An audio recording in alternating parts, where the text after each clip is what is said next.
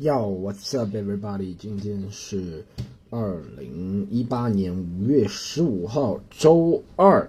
今天要录上我的最新一期节目，不要去管它。大家好，我是 Storm 去，好不好？今天准时周二为大家奉上。为什么呢？今天终于有我们热心听众提醒我了，说 Storm 到周二了，要录节目了。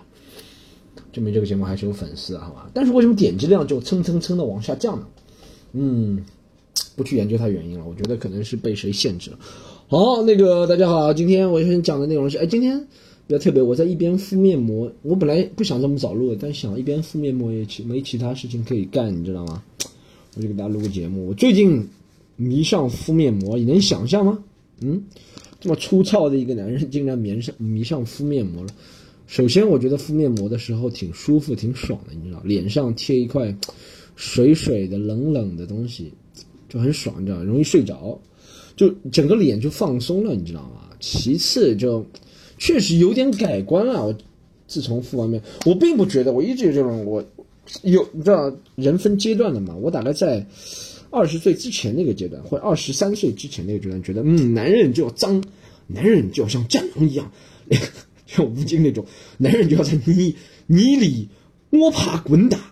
是吧？然后脸上都是大便，都是泥，这就是男人，这就是战狼的人生，是吧？很直男的。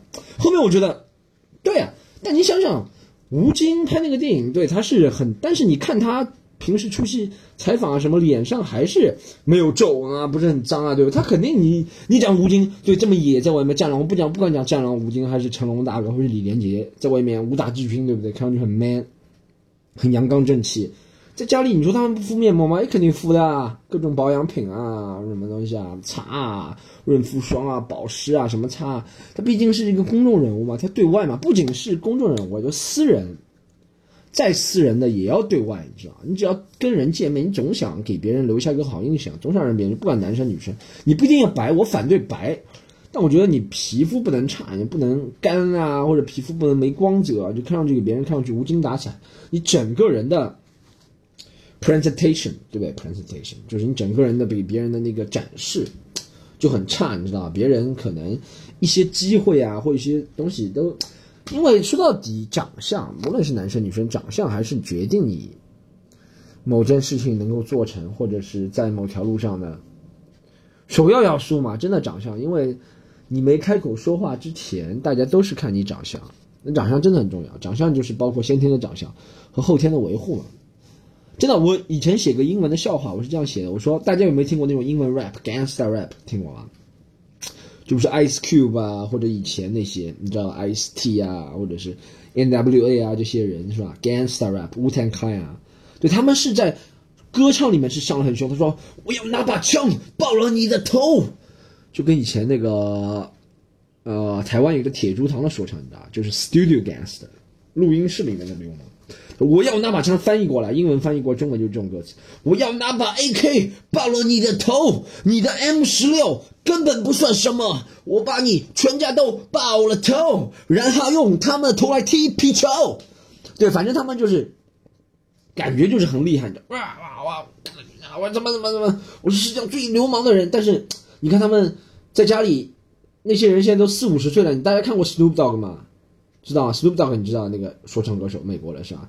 你看他每次出来镜头前，脸都很滑很光泽了。你在你觉得他在家里不贴面膜吗？不敷什么东西吗？肯定敷啊。但你觉得就很不搭是吗？一个唱流氓说唱的人，家里敷面膜，但没办法，都是假的嘛，都是给你们，都是骗骗二十岁之前的你们。你觉得耶，这才是真实的生活，不对？每个人都有精致的一面，好吧？我就现在有精致的一面。我在台上也不大讲直男的东西，在台下也就是言行一致嘛，在台上台下，我觉得是挺好的。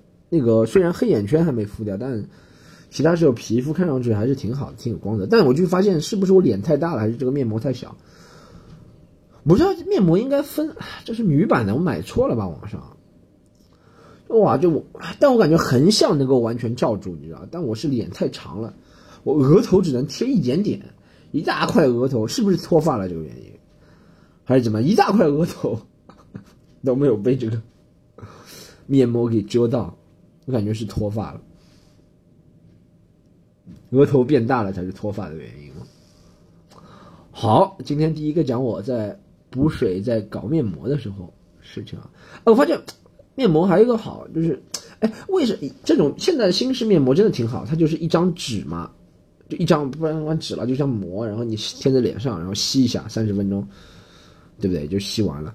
以前大家那种面膜试过，我以前是呃，大概十年前那时候试过要买面膜。以前我还很爱美的。再讲一个小秘密，以前我有一段时间挺爱美的，有点小 gay。但不是真的 gay，就是爱美。以前那个时候打耳环，对不对？打过两耳环，染黄发，大概就是十七八岁的时候了。染黄发，打耳环，然后画眉毛出门，还有涂粉底。因为那个时候皮肤十七八岁的时候青春痘很多嘛，还用粉底把那个青春痘给遮了。出门真的还会，你知道，就最夸张的是，就是就是你要弄了很漂亮，你知道就想。达到彭于晏那种效果吗？知道达不到，大家不要生气啊！就想达到那种效果，你知道，就五官看上去很精致，你知道，画眉毛、画眼线，然后头发天天喷啫喱水，以前染个黄发，然后戴个耳环，然后还有一个是什么？为了自己让自己既精致，看上去又 man，就是想弄一点那种，因为我不是毛发很密茂盛的人嘛，我的鬓角这边没什么络腮胡的嘛，没有。但是你想弄点络腮胡怎么办呢？对不对？拿铅笔画嘛就。然后就铅笔画，画了就觉得太假。后面我不知道大家男生在听或者女生在听，听到过这一个传说嘛？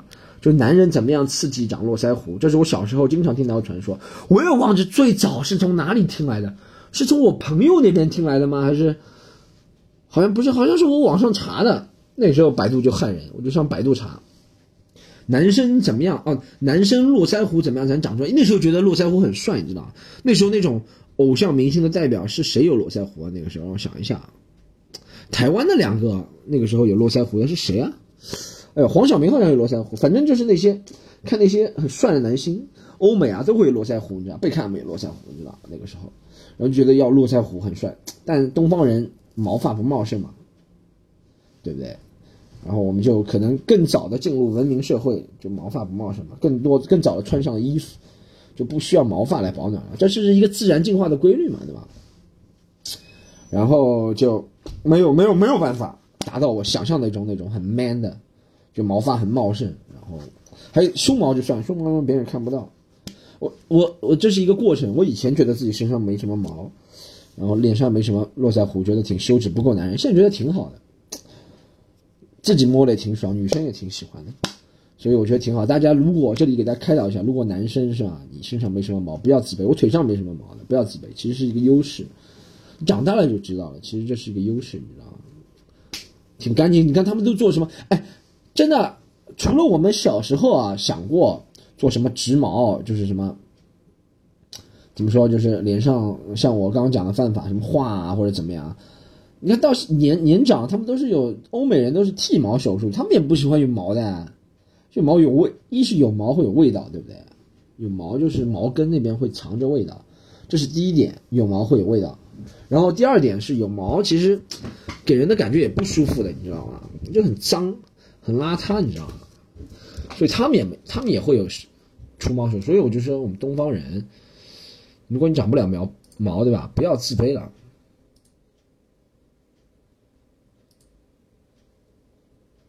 不要自卑，你知道吗？等一下，我处理一个事情。待会儿我跟大家讲我的一个传说中的办法。传说中的办法是怎么样长毛？要 hello 嘿，我跟大家讲啊，其实办法是民间传说当中很有怎么说刺激毛发增长的一个很普遍的一个传说，就是拿生姜刮脸。大家知道，不是拿生姜片，是拿生姜对吧？你就把外面那层皮剥掉一点。然后头切了，然后就那种拿着刮，你知道像肥皂刮一样那生姜不像肥皂那么容易脱落嘛，就刮刮刮，我刮刮刮刮的很红。那个时候觉得，那个时候刮完就觉得哇发热了，发热了，哇毛要长出来了，哦发热，络腮胡终于长出来了，哇生姜刺激毛发增长，哇一点效果都没。你看我还是没有，有就有，没有就没有，是吧？哎是什么原因？是不是觉得在中国喜欢吃生姜，喜欢吃蒜都是北方人，北方人相对南方人。毛发茂茂盛一点是吧？你看南方人基本上毛发都不茂盛的，北方人可能茂盛一点。其实不是，其实是因为跟历史人类进化的一个过程嘛。可能北方比较热，需要毛发遮一下；北北方比较冷，需要毛发遮一下；南方比较热，可能人的毛发就，你如果你世代生活在南方的话，久而久之，你的后代毛发就会脱落了。其实，但是有络腮胡还真的挺性感的啊！以前就是说，什么翔啊，台湾的一个，就是以前跟不是贺军翔，以前跟蔡依林谈过恋爱，反正那一段时间就发现他络腮胡很帅，啥的。那周杰伦也有络腮胡，也觉得挺帅。哎，他们台湾人为什么有络腮胡？台湾不是很热的地方吗？为什么会就搞不懂了？可能他是北方，祖籍是在北方的吧？周杰伦。你看周杰伦女儿就肯定没络腮胡了，对不对？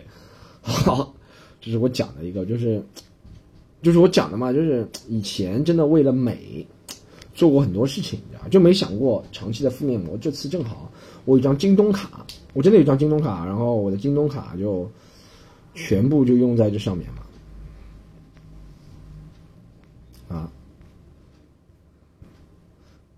我就我的京东卡，然后京东卡就买了面膜，然后我还买了什么？让我想想，我的京东啊买了那个三文鱼吃，挺方便的。我觉得这是一个新型的一个公司的福利啊。京东卡可以买的东西挺多，并不是做广告，但是公司给的嘛。我就买了两盒面膜，哇，到现在还只用了，还有很多。我感觉要送人了，我感觉像女生一样的。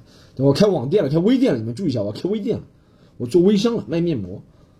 还是以亏本的价格做微商，他说：“呃，恭喜徐先生做了微商两个月，什么？人家是喜提奔驰一辆，我是喜卖自己的车子一辆，因为他亏本入不敷出。哎 呀，下面讲哎，讲讲讲两个敏感的事情好不好？我讲了十几分钟，不是敏感，讲两个比较大家热点的这两个事情好不好？一个是那个复联三，是吧？复联三大家都看了吗？很多人。”我不知道我的粉丝喜不喜欢看超级英雄电影，我反正本人是对超级英雄电影，不管是 DC，你说 Marvel 或者什么什么电影，一概无感，你知道吗？真的，一概无感，就一点感觉都没。我不知道为什么，不知道为什么。就之前他们看 Avenger，尤其我现在觉得，你想这种 Avenger 这种复仇者联盟电影，不就是每一个人单独售票能力都不行吗？就像我们演员开专场，如果都卖不掉的话，就七八个人搞个拼盘。他们就是搞个拼盘演出嘛，对不对？就让看上去很热闹。其实，因为我觉得超级英雄电影，一是讲不了，就很少，除了好像蝙蝠侠那个黑暗骑士那集是真的拍的不错，可以讲到诺兰拍的嘛，可以讲到深刻的人性啊，或者是可以讲到什么。还有一个我可能受不了那种美漫的画风，你知道吗？我喜欢看的电影是那种。历史类啊，然后上次我看了《黑豹》，也觉得还好，因为《黑豹》打斗场面不是特别多。我就非常讨厌那种，我看了《Avenger 一》《复仇者联盟一》，也不知道二，都说评价很好，但我就不喜欢，就我觉得啊，一个盾牌飞过去，滋什么，然后叭从天上飞下来，叭，你知道全什么，就跟看奥特曼感觉一样的，你知道吗？看《复仇者联盟》就美国版的奥特曼，不就是这样吗？虽然这一集有点变化，好像听说什么什么什么人都死了，但其实这样你知道，就不是他死就是你亡，然后所有房子都倒塌，你就在想哇，怎么美国怎么，对不对？然后里面的人都很厉害，其实就这样嘛。嗯，我知道，我知道你们会说啊，那爱情电影也不是这样嘛，历史电影也不是这样嘛，悬疑电影也不是这样嘛，对不对？我比较喜欢看这种纪实片，因为我就就是我知道结果，他不会在结果上。下文章的那种，我喜欢看那种，比如说说三块广告牌啊，然后什么聚焦灯啊这种，spotlight 啊这种电影，或波斯顿马拉松啊这种电影，就我知道结果是什么了，但我不知道里面的细节，我想从一个电影里面看到细节，嗯，想看到导演对细节对这个事情解构，就这一件事情，他也知道发生是真实的事情，伊朗人质事件啊，或者是什么美国天主教什么这种事情，这种事情发生了，对不对？纪录片嘛，但现在纪录片可以拍得好的，也可以很好。它就不单单是新闻报道了，它会加入，就是编剧啊，或者是导演的主观的一些感觉在里面，知道吗？刻画谁谁，他想刻画谁，因为一件事情里面有很多人嘛，有大人物，有小人物，对不对？他是从大人物刻画，还是从小人物刻画？这是比较想看的一点，就从每个人的角度来观察这一件事。就本来我对，比如说我对波士顿马拉松爆炸案是什么样的感觉，对不对？我会觉得啊，可能是恐袭，然后跟美国之间或者怎么样怎么样，是美国跟伊斯兰国之间的东西，伊斯兰国报复美国，就这个恐怖袭击，我本来是这样认为。但看了就是波士顿马拉松案这个电影之后，你就发现哦，其实背后有很多人为之付出努力，你知道背后有很多人，他们中间也会有矛盾，觉得哦这个不行，怎么样这个不行，他们也觉得中间会矛盾，觉得哦这个不行，然后这样子判断不行，你要听我的，他们之间也会权力斗争，对不对？你看每个每个地方都会有，你就知道哦原来同样的一件事情，你换一个不同的角度来拍，这角导演拍出来的就是不一样，他关注的点就不一样。你知道到最后这两个人都被抓了吗？对不对？但就不知道中间的过程。其实这就跟我们拍的一些，就以前有些人，现在这些批批评声已经听不到了。就以前有批评声说那些什么抗战电影啊，或者怎么样啊，什么抗日电影神剧啊，都是把战争写了太轻描淡写，你知道吗？就是说哦，战争，然后放到一个总司令部，然后谁谁谁总司令，不说是谁了，就谁谁总司令一声令下，我们要打过去，打到敌人的腹地去，然后好。叭叭指导后后面一个镜头就是，你知道，一般一般，大家有看过以前那种战争电影啊？就是现在好像对，现在跟以前是完全两种。以前是讲大人物的，所以就不会有抗日神剧了，你知道不会大人物上去打仗。现在都只能拍小人物了，就只能拍抗日神剧，因为小人物确实没什么故事眼球，他只能把他拍的很神。什么小人物，什么我的兄我的兄弟叫顺溜啥，叭什么十几公里外用一支。野枪能把日本军官爆头的那种，十几万米之外，他用把很劣质的枪，就那种二三十年代三八大概可能是，就把日本军官爆头了，只能拍这种神剧了，你知道以前是大人物的那个抗日神剧，大家看过吗？都是那种啊，我们要打到嗯敌人的腹地，打到北京，打到东北，打到天津，是吧？然后下下面一个镜头就是一个像直升飞机拍的镜头，几万个人在冲，然后下面就旁白在解说啊啊，一九四七年到一九四八年间，中国人民解放军啊什么华野啊东野什么战队啊，经过谁谁谁的英明领导，跟敌人进行了艰苦卓越的战斗，终于于几几几几年完成了战斗。然后你就发现战争很简单，你知道，就是大人物叭叭叭在作战指挥室里面，嗯，那两句娘抽两根烟，然后叭战争就结束了，你知道吗？对不对？我喜欢看的是那种背后的那些东西，但是要真实的、贴近现实的，这就是我讲的，这就是我不喜欢看超级英雄电影的一个原因吧。就超级英雄电影，你可能是你觉得对人世间，因为这东西我批评，肯定有很多人喷我说你不懂。他超级英雄只是人类对这个和平的一个向往，我们就喜欢看强大的东西，对不对？他说你看的那些东西也是假的嘛？你喜欢的什么东西也是假的嘛？对，那我就是不喜欢超级英雄电影，啊，无感对超级英雄电影完全无感，也不是说不男人啊，或者男人一定要看，我觉得这有点宅男的东西，而且超级英雄电影很烦，就是我先看了看，就像我从小到大对那种指环王系列啊或者哈利波特系列都无感，你知道？就不是一个 fiction 的一个粉丝，就像我看书。我虽然看的书不是特别多，但我看书也喜欢看那种人物传记啊、历史书籍啊，或者散文啊。但我看那些 fiction 也看不了，就什么侦探啊，什么以前哈利波特别人送我，小时候别人送我哈利波特，我就看不了，你知道，我就不能进入那个场景。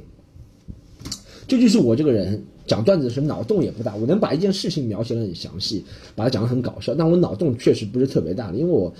从小到大看的那种超级英雄啊、电影啊、书籍啊、fiction 啊、小说类的东西不是特别多。小说里面脑洞都很大的嘛，我不是往那个挂那一挂走的，你知道吗？而且问题就是，我现在如果要追啊，追超级英雄电影，追星追超级英雄电影，就怎么说太晚了，你知道吗？就像你三十岁想变成六块，三十几岁想变成六块腹肌，也很晚，你知道，就太晚了那种感觉，你懂吗？太晚，too late。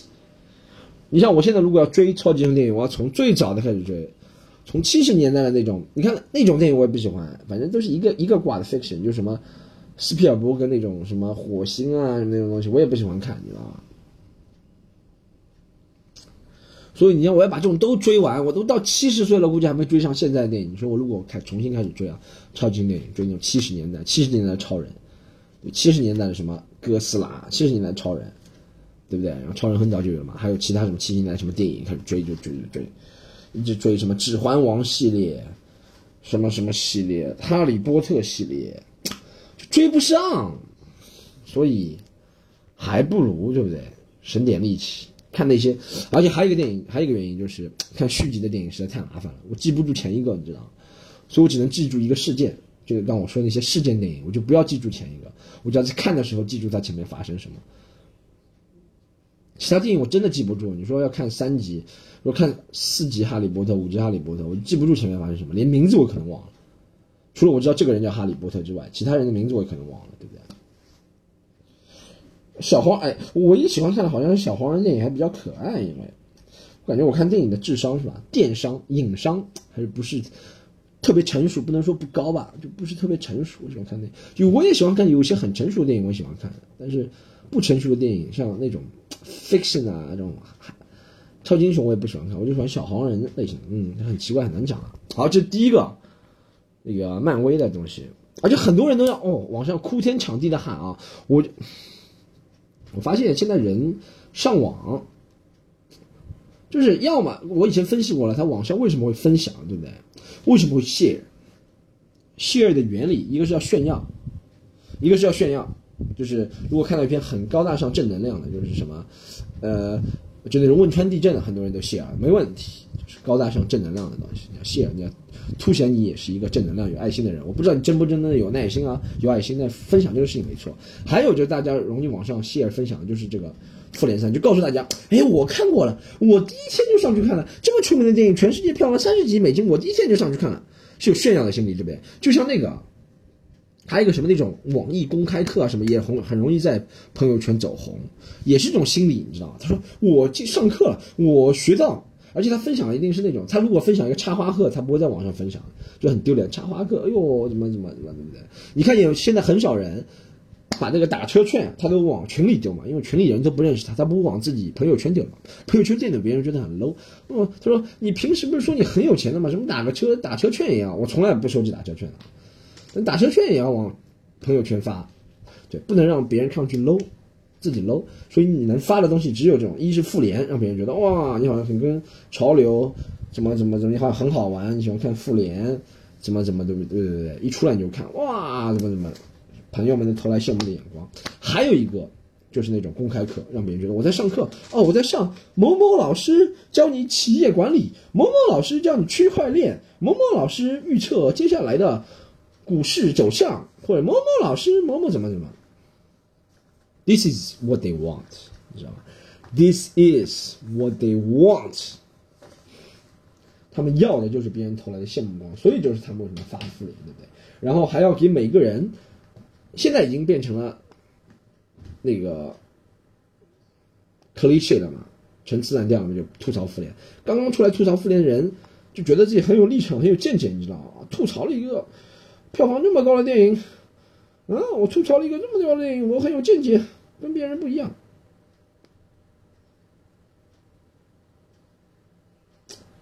这是他们想要的。我再讲第二个事情啊，就是滴滴专车这个事情，我搞不懂啊，这种事情。我给大家讲个故事啊，滴滴专车发生那个空姐那个事情，大家知道是个悲剧啊。但我给大家讲个故事，我到二零一，我二零一六年到一八年，也是三年，我去那个墨尔本戏剧节表演嘛，就全世界基本上。除了最最一线的路易 C K 这种看不到，其他演员都会去的嘛。你去表演喜剧，然后因为我是亚洲亚洲人嘛，我会去看其他亚洲国家的一些喜剧的一些英语都是英语表演，尖端的一些发展。我就注意到印度其实，在亚洲的话，现在现在亚洲英语这个市场里面，喜剧发展单口喜剧啊，发展最快的就是印度和马来西亚了。一是他们英语人口多，一是人口多，二是。说实话，我觉得印度、马来西亚的那个叫什么言论啊，他们的勇气啊，是值得我们赞赏的，值得我们借鉴的，你知道吗？有些人在网上就是直接，如果你直接我跟你讲一些印度的事情，你直接跟我讲印度阿三三个字，我就知道你这个人是无法理喻的，你知道吗？你要啊，你懂吗？咱们是讲讲客观的一件事情，就是。我听到很多印度或者马来西亚马来西亚演员，主要是讲他们国家的腐败，或者是讲他们最近换届，政府换届，马来西亚大选看了吗？选了一个九十二岁的老头，我靠，他妈的，他们也要去疫苗。马来西亚人少，去不了多长时间。啊，好，那个不磨了啊，那个 印度其实很发达，印度因为其实印度这个国家很奇怪，它是一个民主国家，是吧？它是充分言论自由，但它又是由于一些种姓制度啊，原来的制度也造成两极化非常非常厉害，对不对？就他突破了这个界限的人可以做很多事情，但没突破那个界限的人还是被压制着，很厉害，你懂吗？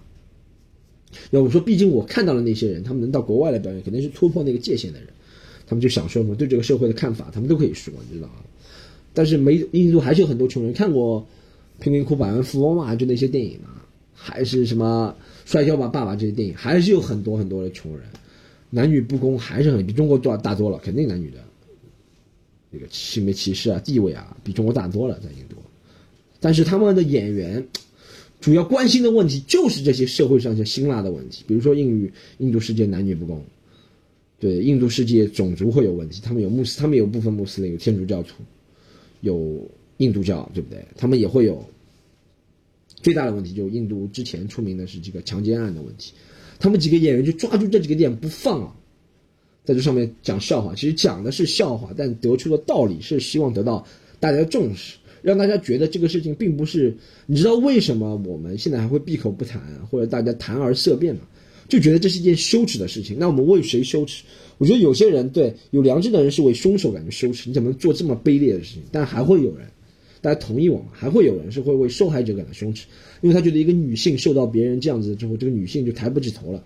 这就是为什么他们会为这些女性去去去责怪受害者的原因，你知道因为他觉得你是见不值。首先，他把你的地位降低，他才能上打击你说哦，你是不是穿的太暴露，或者你是不是晚上不应该出去，或者你是不是这样，你是不是这样，对不对？我觉得我们要能够。现在中国还做不到，除了我这个，我要去管他。再打一下广告啊，大家可以在微博上关注我们，我也要去管他，好吗？嗯，可以关注我的微博是多么区单口喜剧，然后可以在喜马拉雅、可以在 iTunes、网易云音乐三个方面关注我们。就是我刚刚说了，就是我们现在。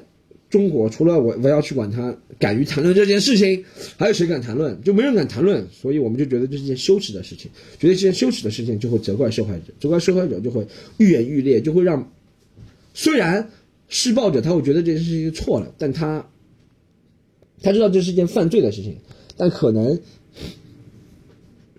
全社会对他的那种舆论的谴责啊，或者怎么样还是不够，你知道吗？我觉得，但也不能，我后面会阐述一条线。我觉得对，你是强奸是肯定是，一是违法，而是这个事情，如果相信命运的话是有报应的，对不对？我虽然不相信这件事情，但如果你相信的话就有报应，违法很严重的恶性犯罪事件。但我觉得我们是可以不要有非黑即白的，你知道吗？我讲述一下我的不是非黑即白的一个理论，就是对我们，就像在这件事情上也不要非黑即白，觉得我们哦我们。受害者，嗯，就所有也不能把所有，其实这是一个很复杂的事情，因为这事情发生没有那么容易。大家知道，其实，其实很多人说，哦，现在其实我也一直在想，为什么现在这强奸类的犯罪那么多，北大教授啊，什么东西那么多？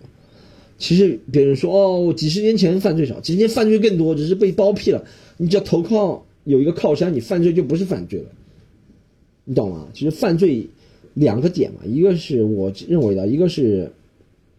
政策上的一个犯罪，政策上就他觉得这个事情他是有靠山的，他做任何事情都不会怎么怎么怎么了，就会做出为非作歹的事情。还有一个就是我们道德上没有普及这件事情，就在中国，你看，你看，如果你说我们说啊，现在每个媒体都能对这事情进行评价，自媒体也能评价这个事情，不管怎么评价，我觉得我们可以把它敞开，对不对？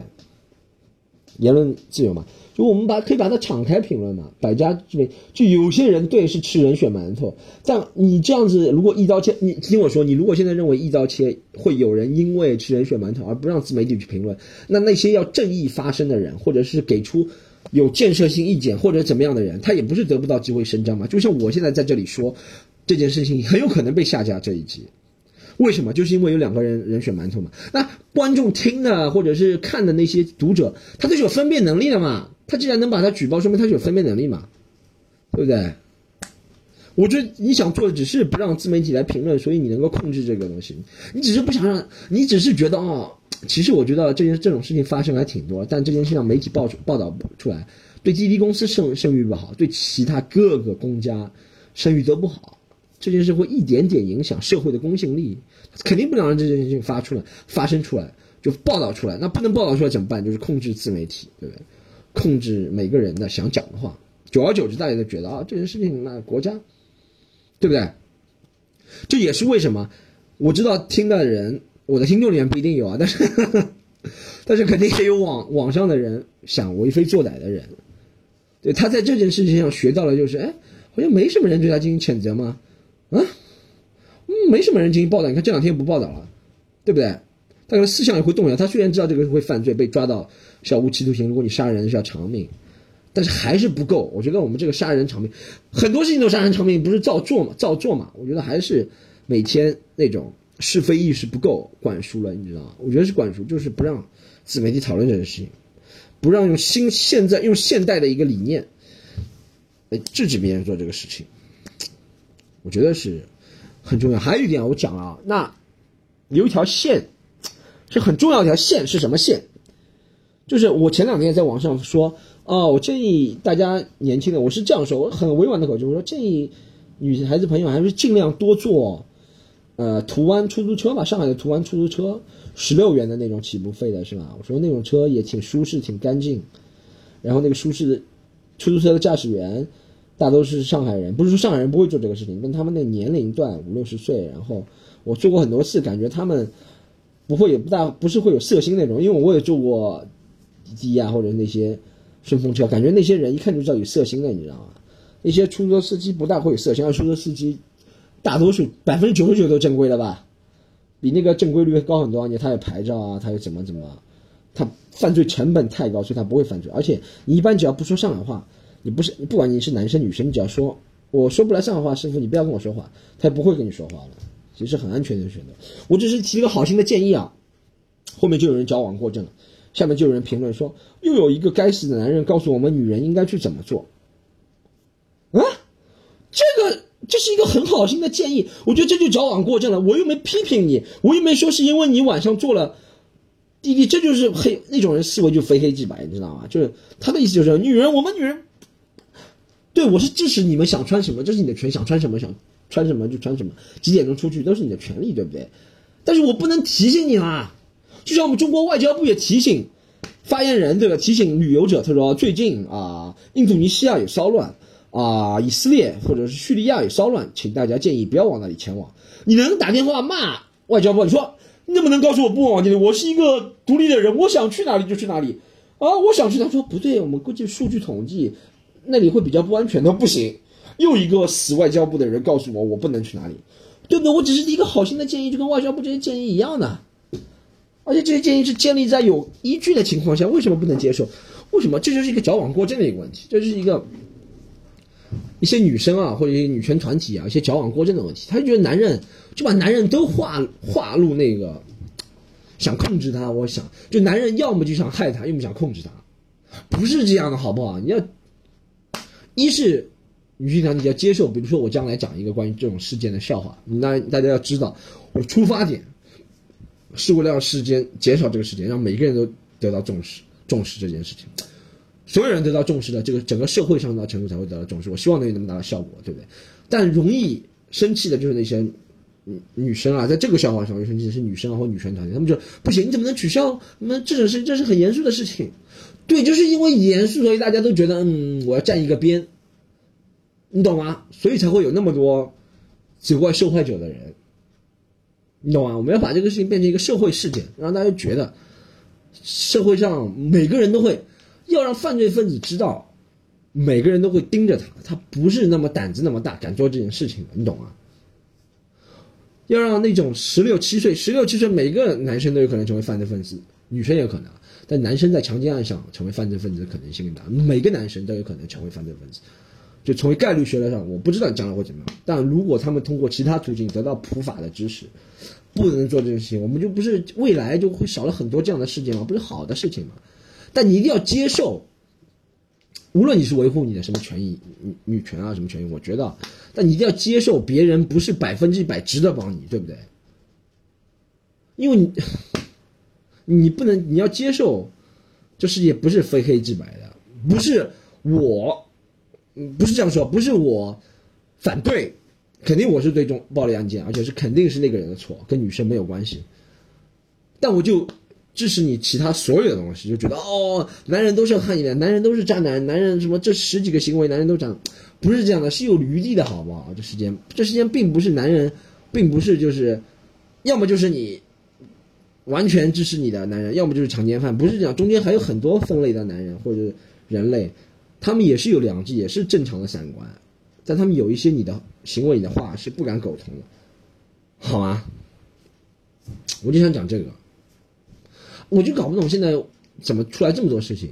比如说，大家之前听到那个什么北大的什么教授啊，那个事情，我觉得那个事情就是一个制度性的，那个事情就完全就是他其实知道这个事情犯法，但是他可以把这个事情，你知道，如果单单只有法律来约束的话，其实他可以钻很多法律的空子。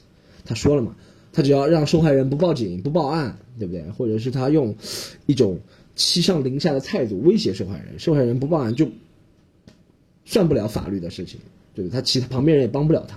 但如果我们想一个办法，能够让全社会都对这个事情警觉起来，他就不敢下手了。当初北大那个教授，好不好？嗯，而且很多原因就是很多原因，讲到底很多原因，我们就觉得是因为女生在被发生这个事情的时候，她比那个男的更羞愧。那个男人是犯法的，他都不觉得羞愧；那个女生被他强奸了，倒觉得羞愧，后面愤然自杀。为什么？就是我们闭口不谈这个事件。大家能想象吗？阿拉伯世界世界，阿拉伯世界啊，如果一个女的被强奸，那个女的也是被砍头的，是说那个女的勾引那个男的。我们现在就是这样，如果不把这个事情公诸于众的话，让每个人都有探讨的权利，让全社会引起警觉，让所有的父母都教育的孩子怎样正常的生理观、世界观、异性观，我们也会往这个路上走的。我们现在为什么很多人会责怪女人，是因为你穿的太少，是因为你晚上出去，就是因为这个话题，他们这个说法得到了主流，就其他的说法不能够自然的出来，你知道吗？其他很多中性的说法，有中性的说法，我现在就是给出一个中性的看法，但中性的看法往往受不到欢迎，一是受不了主流媒体官方的欢迎，二是受不了那些很激进人士的欢迎，但这些恰恰是我们所需要的，好吗？这集又这么搞笑的三十七分钟过去了，好吗？啊、哎，这个最后讲一件事情，我发现最近发现很有趣、很有意思的事情，什么事情？就是我大家知道，这是跟另外一个话题完全另一个话题。大家知道手机，大家知道手机，大家肯定知道，手机是西方人发明的，你知道吗？大家也知道是吧？西方发明，但是西方人对我们中国人、亚洲人总有个偏见的看法，就觉得我们亚洲人看手机看的太多。他说我们亚洲人在吃饭的时候，因为，大家互相朋友坐下聊的时候都要看手机，也不聊天，怎么怎么怎么。他们但他们老外出去吃饭，你跟老外出去吃过饭吗？从来不看手机的，他们都一直在聊天。但这个事情有好有坏，你知道吗？真的有好有坏。就比如说，你先去，你们你们几个先去吃饭了，我要找你，问你在哪个饭店。你如果一直不回我，我怎么找得到你？我怎么找得到你？我怎么找得到你？就我跟几个老外朋友出去，他们比如说我们，比如说在来福士某个饭店见面，先说好在来福士再看嘛。然后他们已经到了，然后问他们，他说你们在来福士几楼啊？没有回答。我在两楼，你们在几楼？没有回答。我说我刚去了个厕所，呃，还在几楼？厕所里面有 变态的人，怎么怎么怎么？没有回答。就不管发什么，二十分钟、三十分钟，老外都不会回答了。看手机啊，他们从来不看手机。老外吃饭的时候，我永远找不到他们。当他们结束的时候，他给我来，他说：“Storm, we're finished. Where are you？” 我说：“对，我给你发了十条短信，你都没看。”我们中国人就看手机太多，我们中国人一般吃饭时都抱着手机嘛，然后又一直问在问你的朋友，他说：“Storm，我们在两楼，你在哪里？”他说：“我们到三楼去了，你在哪里？”Storm，我们刚刚去了厕所，厕所里面有人说有人听过你的段子很烂，你在哪里？他说：“Storm，我们刚刚给你发了一个定位，你在哪里？”哎，Storm，我们入侵你的手机，黑客系统入侵手机，现在控制你手机了，你就跟着那个箭头走，跟着那个箭头走。就中国人看手机，亚洲人看手机太多了，你知道？我不得不把他们手机偷走，真的，他们才能停止。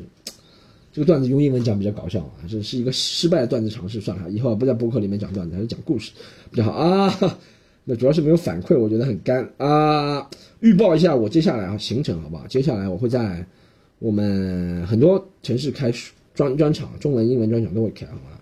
接下来下一个是在我们的，我会在成都开专场，五月二十五、五月二十六号，五月二十五英文，五月二十六号中文，大家可以加微信，想买票可以加微信 comedy un 好吗？c o m e d y u n，加微信买票，成都，然后上海每个礼拜都有，大家可以刚加刚刚那个微信买，上海每个礼拜都有，然后成都是我。